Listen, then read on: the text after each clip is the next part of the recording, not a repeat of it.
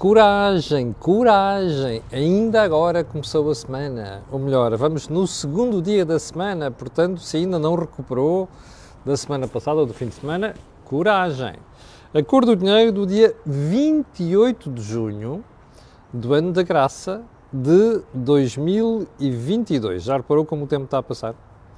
O meu nome é Camilo Lourenço e, como sabe, todas as manhãs, às 8, estou aqui para analisar a economia e política nacionais. Vou só fazer um alerta. Amanhã não vai ser às 8 da manhã, vai ser mais cedo, porque eu tenho de viajar para Madeira, para o Funchal, porque na quinta-feira uh, vamos ter o Fórum PME Global que uh, a seguradora AGAs costuma organizar para debater a produtividade e outros problemas das economias pelo país fora. Uh, eu sou o moderador daquilo e, portanto, na quinta-feira estarei no Funchal para. Oh, já agora a malta do Funchal, se quiser inscrever, está à vontade. E, portanto, amanhã vamos para a Madeira muito cedo.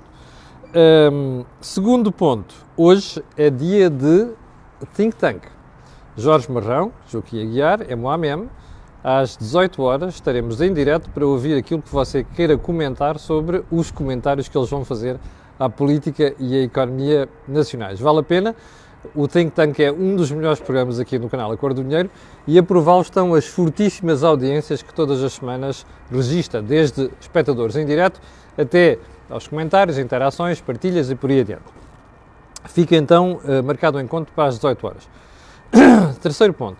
Este canal tem uma parceria com a Prozis e eu vou repetir isto de que muito se orgulha e ninguém me pediu para dizer isto, quero realçar, o que significa que você, como cliente, quando for ao site, lá na saída, usa o cupom promocional Camilo e leva logo um desconto de 10%. Fora aquilo que são as promoções que nós todas as semanas divulgamos aqui no canal. Agora sim, feito o disclosure e os avisos, vamos ao programa de hoje. Deixa-me só acertar aqui a posição. E vamos começar por onde? Olha, como sabe, hoje decorre em Madrid a Cimeira da NATO. E há aqui várias coisas em perspectiva. A primeira é saber como é que a NATO vai reagir a esta crescente ameaça da Rússia no flanco leste da Europa. Uma das soluções que já vai ser implementada hoje, ou vai ser decidida hoje, vai ser o reforço desse mesmo flanco leste. E o deployment, ou seja, a colocação de 300 mil soldados, uma espécie de força de intervenção rápida, uh, para fazer face, para proteger esse mesmo flanco leste. Uh, a situação na Europa, em 70 anos, provavelmente, talvez com alguns momentos difíceis da Guerra Fria, provavelmente nunca esteve tão perigosa. Mas, embora nenhum de nós goste de guerra, primeiro pelo número de baixas humanas que isto provoca, uh, segundo pelo impacto económico que as guerras sempre, sempre têm, mas há uma coisa que nós sabemos. Quando estamos perante iminência de conflitos, não vale a pena abaixar-nos a coisa foi feita no, no século XX, correu mal com o Sr. Hitler. Portanto, não faria sentido fazer isso agora. Mas agora há aqui consequências para isto tudo. A primeira é, como já percebeu, do ponto de vista geopolítico, a Espanha quer marcar posição e ganhar peso no seio da NATO. A Espanha, recordo, não é membro fundador da NATO. Entrou nos anos 80 no meio de uma grande polémica, quando o primeiro-ministro espanhol era Felipe González. Entrou. Agora quer reforçar a sua posição encomendou 20 Eurofighters, que era ser uma espécie de país uh, chave aqui no flanco sul da NATO. Isso é uma das coisas que vai estar hoje ali em perspectiva. A segunda é como é que a gente vai pagar todo este esforço de defesa militar. Ora, isto é um problema. E é um problema não é apenas para os outros países, é um problema para nós. Nós, em 2014, gastávamos bem, menos de 1% em defesa militar. Em 2022, a previsão é que isto suba para 1,4%. Ora, a NATO anda a pedir há anos que a contribuição de cada país da NATO seja mais ou menos 2% do PIB. A Guterres já fez contas a quanto é que isto significa? António Costa, vamos fazer, ah, estamos comprometidos, está lá no orçamento. Mentira. Não está nada. Nós não temos nenhuma alocação orçamental que preveja subida para 2% do produto interno bruto. Isto é mentira. Isto são coisas a António Costa. Dizer que vai fazer, que prometeu, depois não faz. Ok? Mas você, como cidadão, como contribuinte, ponha isto já na cabeça. Você vai pagar mais por isto. Porque isto não vai cair do céu. Aliás, se você gostar de gráficos, tenho aqui um para lhe mostrar. Que a propósito foi publicado nos jornais espanhóis hoje, não sei se foi os 5 dias, lá que foi. À cabeça estão os Estados Unidos, depois vem a Grécia, a Lituânia, aqueles países todos ali do, do Báltico. Olha onde é que está Portugal. Aqui em baixo. Mais ou menos onde está a Espanha. Se Vossa Excelência quiser, eu depois publico o gráfico, ok? Um, nós estamos para aí no lugar 7 ou 8 a partir do fim, sendo que o Luxemburgo é o país que menos gasta em defesa. Um, isto tem um custo para a carteira do país e para a sua carteira. Já lhe falaram nisso? Não, pois não, António Costa não fala destas coisas, não fala destas dificuldades, coisas difíceis de defender. Bom, Ponto seguinte, o estranho default da Rússia. Ontem falei aqui que a Rússia já não fazia um default desde 2000, de, cento, de, há 117 anos, ou lá o que era aquilo. Uh, não, há mais. O último acho que foi em mil... Bom, enfim, há mais de 100 anos. Um, a questão é esta. Eu fui ver ontem o montante dos, da dívida russa que estava outstanding, que tinha ainda um prazo para pagamento, terminou de domingo. Um, essa dívida é de 100 milhões de dólares. 100 milhões de dólares. Nós aqui em Portugal, quando fazemos amortizações de, amortizações de dívida é aos milhares de milhões, o Banco Central Russo não tinha 100 milhões de dólares para pagar essa dívida. É claro que tinha. Isto, este default é intencional. A Rússia Ih, pá, está um vento desagradável. Se não saiu de casa, atenção ainda, ponha um blusãozinho, porque o vento que está a fazer é vento frio. Um, 100 milhões de dólares é uma ninharia. Portanto, alguma coisa está por trás deste intentional default. O que é que é? A Rússia quer passar uma mensagem. Quer dizer assim: Ah, eu não pago porque me estão a impor sanções. Percebe? Mais uma jogada nesta guerra de relações públicas que é mostrar ao Ocidente e aos cidadãos do Ocidente que, como está a acontecer com o petróleo e com o gás, que a culpa é de quem está a impor estas sanções à Rússia. Ponto seguinte, era para ter falado nisto ontem, mas vou falar hoje. Uma sondagem diz que dois terços dos portugueses, acho que é uma sondagem da Aximage, cortaram nos bens alimentares nos últimos meses. Inflação, dificuldades uh, em fazer face à subida de preços e por aí adiante. E mais que outros dois terços, ou qualquer coisa parecida, parece que cortaram nas deslocações de carro. Primeira questão. A segunda, o segundo facto é uma manifestação de sensatez por parte dos cidadãos.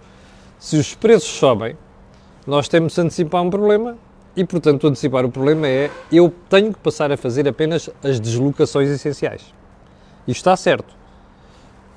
Já tinha ouvido este conselho por parte do Governo? Não ouviu, pois não. É só facilidades. Vamos baixar o ISP para todos que é coisa que não se deve fazer. Porque as condições da economia se alteram, nós temos de refletir isso no nosso comportamento. É de sensatez, menos de socialista. socialista não tem nada de sensato, como já percebeu. O segundo aspecto, que é cortarem nos bens alimentares, já é mais preocupante. Bom, quando os preços sobem, é inevitável nós cortarmos qualquer coisa. A escolha, a economia é uma, é uma escolha, não é? Entre várias soluções. Bens são escassos. Portanto, aliás, o dinheiro é escasso, o que significa que nós temos que fazer escolhas. É normal. O que a gente espera aqui é que a política económica não fique por aqui, no sentido de vamos ajudar todos, que não é possível. O que tem que haver aqui é uma seletividade para ajudar quem não vai mesmo poder fazer frente a isto. Repare, se a gente deixar de comer carne cinco vezes por semana ou quatro vezes por semana, passar a comer três ou duas, ninguém morre com isso. Eu sei que aqui há uns anos alguém insultou Isabel Jonet por ter dito uma coisa destas. O que é curioso hoje em dia é que há gente que, do ponto de vista nutricional, nos vem aconselhar essas coisas, está a ver? Ninguém morre por isto. Proteína adquire-se de várias formas. Agora, era importante que quem mesmo mais precisa, porque já não, está não é afetado apenas pelos produtos mais caros, essas pessoas sejam ajudadas. É isso que está a acontecer? Não. Não dá votos, percebe? Portanto, António Costa só ajuda a quem dá votos. Capixa? Bem, António Costa, ontem na abertura da segunda conferência do mar, não sei das quantas, ele tem sempre que aparecer com coisas grandiosas. Qual é que foi a tirada grandiosa de ontem? Até 2030 Nós queremos ir buscar ao mar, ao mar até 10, 10 gigawatts de energia. 10 gigawatts de energia. Estamos em 2022. A evolução tecnológica vai ser assim tão grande nos próximos 8 anos para nós conseguirmos ir buscar 10 gigawatts de energia ao mar? Eu tenho dúvidas, mas quer dizer, sonhar não custa. Uh, só um pormenor, sabe quanto é que está instalada, a potência instalada em Portugal hoje em dia? Sabe? Pronto, é só fazer contas. Bem, ponto seguinte. TAP. A greve dos pilotos, que você sabe, foi ensaiada durante várias semanas. Quando, primeiro com entrevistas a darem, a darem aquela ideia de, bom, a empresa está em recuperação e, portanto, não faz sentido nós estarmos a financiar a empresa quando a atividade já está a recuperar e tal. Azar dos pilotos que não sabem fazer contas. Esqueceram-se de ver o relatório de contas da TAP, como eu já falei aqui na semana passada, que dá um prejuízo de 121 milhões de euros no primeiro trimestre. Mas mesmo que desse um, tivesse um superávit de 120 milhões de euros, eu quero perguntar aos senhores pilotos se eles têm a noção de que quando a gente empresta dinheiro a alguém tem que devolver. Portanto, nós metemos dinheiro na TAP como contribuintes, temos que ser ressarcidos disso. Portanto, a TAP ainda não nos começou a pagar. Portanto, primeira pergunta. A segunda. Isto foi um build-up. Os pilotos devem ter consultado alguma empresa de comunicação, seguramente, que é para fazer isto assim. Andaram para aí com várias iniciativas durante várias semanas, até culminarem com aquela célebre estão-nos a empurrar para uma greve. Bom, o senhor Ministro da, da, das Infraestruturas, Pedro Nuno Santos, mandou-o chamar e eu, pelo que eu sei, a reunião foi muito dura e muito difícil. E a ameaça ficou em cima da mesa. Bom, os pilotos recuaram. Já não vai haver greve, porque dizem que não querem ser acusados dos problemas da empresa. Ah, não querem, então não se ponham a jeito, ok? Quem não quer ser lobo não lhe veste a pele, diz o povo. Bom, mas eu vou-lhe fazer uma interpretação diferente aqui. Sabe o que é que eu acho? É que isto foi atirar o barro à parede. É pá, estilo, é pá, não há mal nenhum, a gente manda isto ali à parede, é pá, se colar, colou. Já saímos a ganhar. O não está sempre garantido. Bem, mas há uma coisa que os pilotos não perceberam.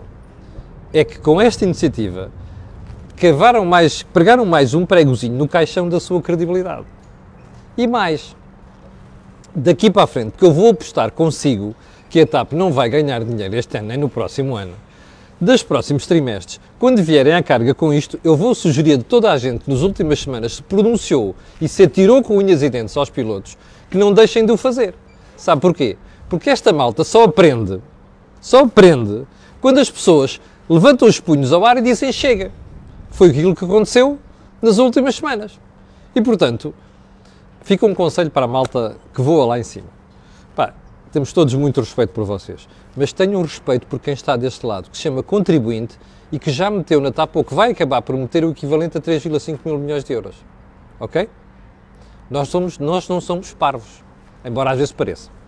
Bom, segundo ponto, já aqui já entramos nos assuntos de hoje, Duarte Cordeiro, um, o fantástico Ministro da Transição Energética, acho que é assim, não é? Ministro do Ambiente, chamem, chamem os bois pelos nomes, que ontem muito, um, muito, como dizem os alemães, halbestark, não é? Apareceu a dizer, é pá, malta aí do Golfo, não sei das quantas, pá, aquilo tem uns dias contados, não era utilizar água da rede pública. Pá, vejam lá se arranjam outras saídas. O Duarte Cordeia é um parvenu, no sentido de recém-chegado ao setor. Pá, convinha um bocadinho de humildade, convinha haver um bocadinho de estudo dos dossiês antes de dizer coisas. Primeiro, ele tem de perceber que está a falar com uma indústria que vale mais de 300 milhões de euros hum? de receitas. Isto quer dizer que a malta deve andar aí a estourar água como se estoura em alguns campos de golfe? Não. Primeiro devia haver já uma certificação ambiental para poder reduzir o máximo possível de consumo de água. Em segundo lugar, aquilo que o Duarte Cordeiro devia estar a fazer era estimular a utilização nos campos de golfe de águas residuais, isto é, águas tratadas nas depuradoras, vulgo etar, não é? Isto é que devia estar a fazer. A ameaça do. Isto serve para quê? Um ministro é um tipo que antecipa um problema, é um gestor, é um tipo que propõe soluções. Qual é a solução do Eduardo Cordeiro?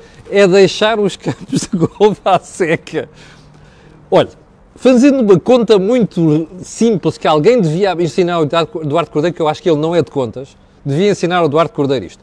Se ele somar toda a água depurada nas estações de tratamento do Algarve e mesmo noutras regiões do país onde há predominância de campos de golfe, ele vai descobrir que a água é mais do que suficiente para regar os campos de golfe. Portanto, use lá a cabecinha, ok? Não guarde a cabecinha só para politiquice de charcha. Use a cabecinha para fazer contas e dizer assim: vamos criar uma solução à volta disto. Porque governação não é fazer ameaças, não é parangonas, não é manchetes. Percebeu, Sr. Ministro, que eu sei que isto vai chegar. Ok? Bom, já agora, por parangonas e não sei das quantas, ontem, como se recorda, eu fiz aqui referência a uma manchete do público, perdão, manchete do público, é um artigo do público, não é do público, era do Correio de Campos, ex-ministro da Saúde, no público. E, mas tinha reparado nesta manchete, estava no público, mais de 20 médicos investigados por falsas presenças. Eu olhei para a manchete e achei estranho, mas não quis falar ontem porque não gosto de falar sem analisar. Mas depois, durante o resto do dia, assim como eu fiquei de, com pulga na orelha, houve pessoas que ficaram. E houve espectadores me escrevendo a dizer assim: Ó oh Camilo, você não achou estranho aquela manchete? Estilo, a mandar uma piada para o jornal. Bem, eu não acho estranho, não acho, muitas vezes acho que não há intencionalidade nestas coisas, mas eu acho que o público não fez uma boa manchete. E porquê? Repare, 20 médicos. A história é 2019, nós estamos em 2022. Pronto, está bem. Uma notícia é sempre uma notícia. Agora, as notícias têm relevância ou não têm relevância? 20 médicos com falsas presenças. 2019. Notícia de manchete em 2022. Pá, isto não é estranho. É. Eu não estou a dizer que quem fez isto no jornal, atenção a isto, nem o jornalista, nem os diretores fizeram isto intencionalmente. Mas para uma coisa. Às vezes nós temos, de, como dizia o José Ortega Gasset, o homem é o homem e as suas circunstâncias. O jornalismo é o jornalismo e as suas circunstâncias, certo? Então é assim, num momento em que nós estamos com esta história de dar umas salvas de tiros ao Ministério da Saúde por causa da burrice que a senhora Ministra anda a fazer na saúde, faz-se uma manchete destas. Manchete? 20 médicos à manchete? Isto é para quê? Ah, pode não haver intenção. Eu não estou a dizer que haja. Agora, o que é que passa para a opinião pública? É pá, estão a ver, alguém lançou ali uma ofensiva que é para borrar a imagem dos médicos. Opa, isto. Il mio naso diz-me que isto não cai bem. Pronto, é só uma reflexão. Então vamos lá aos temas principais de hoje, já com uma grande adiantamento na hora. O governo decidiu que aumentos em 2022 no Estado é só para os assistentes operacionais. Então, espera aí, os assistentes operacionais são aqueles que estão para início de carreira na função pública. É lá! Mas nós não tínhamos aí um primeiro-ministro fortalhaço, um otimista, que ainda há duas semanas, há três e há quatro, nos veio vomitar para aqui que devia haver aumentos salariais de 20% nesta legislatura? Espera aí! Onde é que está este primeiro-ministro?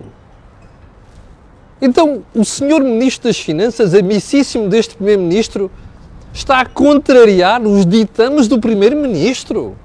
Mas aqui Del Rei, como se dizia na monarquia. Bom, vamos mais adiante. O governador do Banco de Portugal disse há pouco mais de uma semana que era possível em toda a legislatura termos na função pública aumentos de 20%. Bem, então espera aí o senhor Primeiro-Ministro não está a querer cumprir aquilo que é a profecia do Governador do Banco Central? Estávamos à espera que o senhor Primeiro-Ministro cumprisse aquilo que anda a pedir às empresas, que é fazer aumentos salariais sérios para dar conta da inflação. Onde está o Dr. António Costa? Perdido nos espaços perdidos do Parlamento? Bom, vamos mais longe. O senhor Primeiro-Ministro, na semana passada, numa maravilhosa intervenção no evento da Mídia Capital, disse-nos que as empresas, se não reduzirem a sua carga horária, vulgo semana de quatro dias, fechavam portas. Espera aí, Então isto não se aplica ao Estado também? Porque o Sr. Primeiro-Ministro estava a dizer que assim não se segura pessoas. Mas é que a notícia que está no Jornal de Negócios de hoje, tenho que dizer, também diz outra coisa. Aumentos nos quadros superiores do Estado só em. Adivinhou! 2023. Vamos ver. Pergunta outra vez. Onde é que está o senhor Primeiro-Ministro que dizia na semana passada que era preciso reter a melhor geração de sempre em Portugal? Pagando-lhe bem. Hein? E para a semana de. Onde é que está este brilhante, magnífico, extraordinário Primeiro-Ministro? Onde é que está o extraordinário Governador do Banco de Portugal? Desaparecidos em combate. Olha, isto é uma gentalha. Percebe? Só tenho um termo. Isto é uma gentalha. Estas pessoas sabem perfeitamente que o Estado não tem dinheiro suficiente para fazer isto. Ok? E andam aqui a contar histórias aos portugueses. E a fazer esta figura deplorável, percebe? O Estado não pode fazer isto. As empresas não podem fazer isto.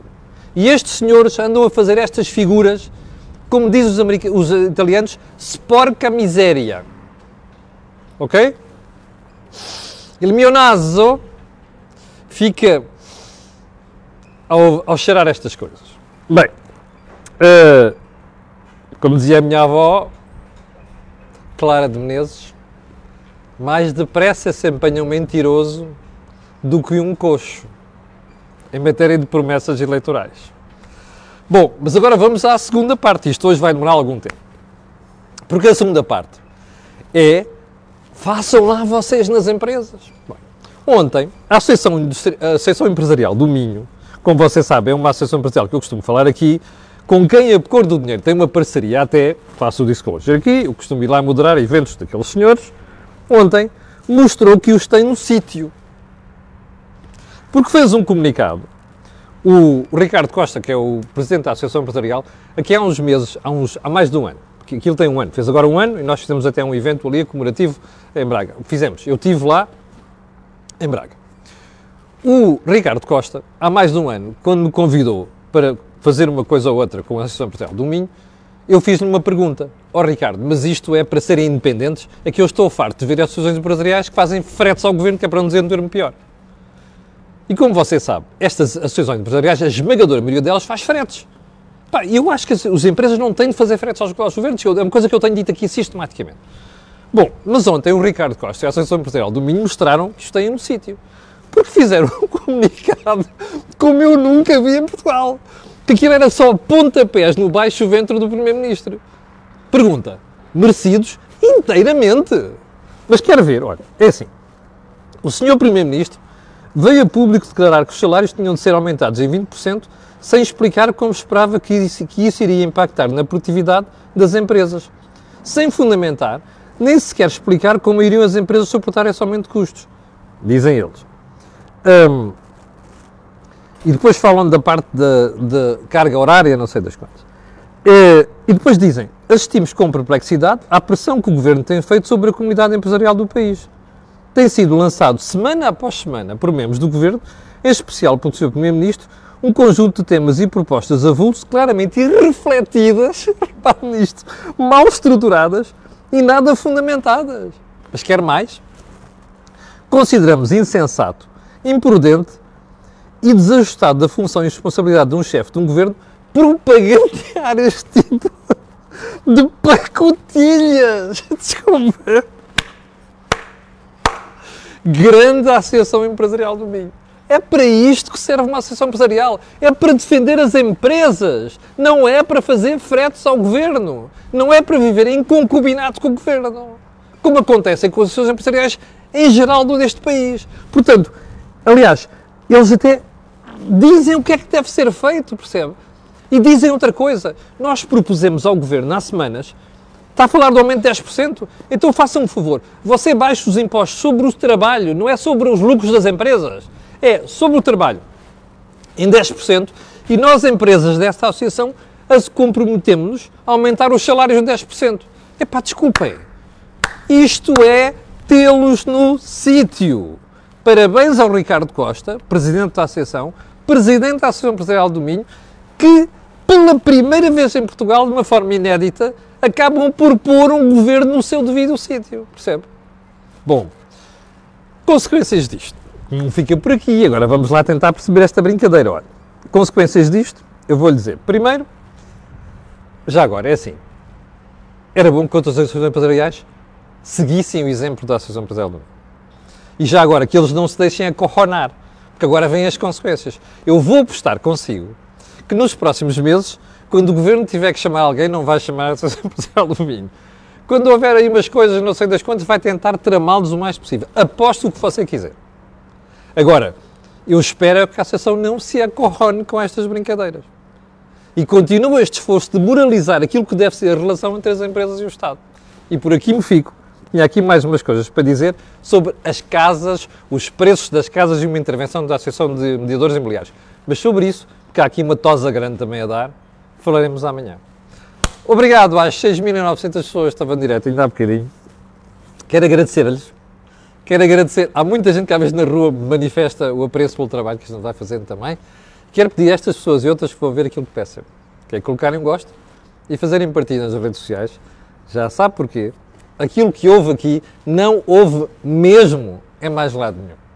Quanto a nós, até às 18 horas com o Think Tank e para aqueles que seguem apenas o programa matinal, até amanhã às 8. Tenha um grande dia e muito obrigado.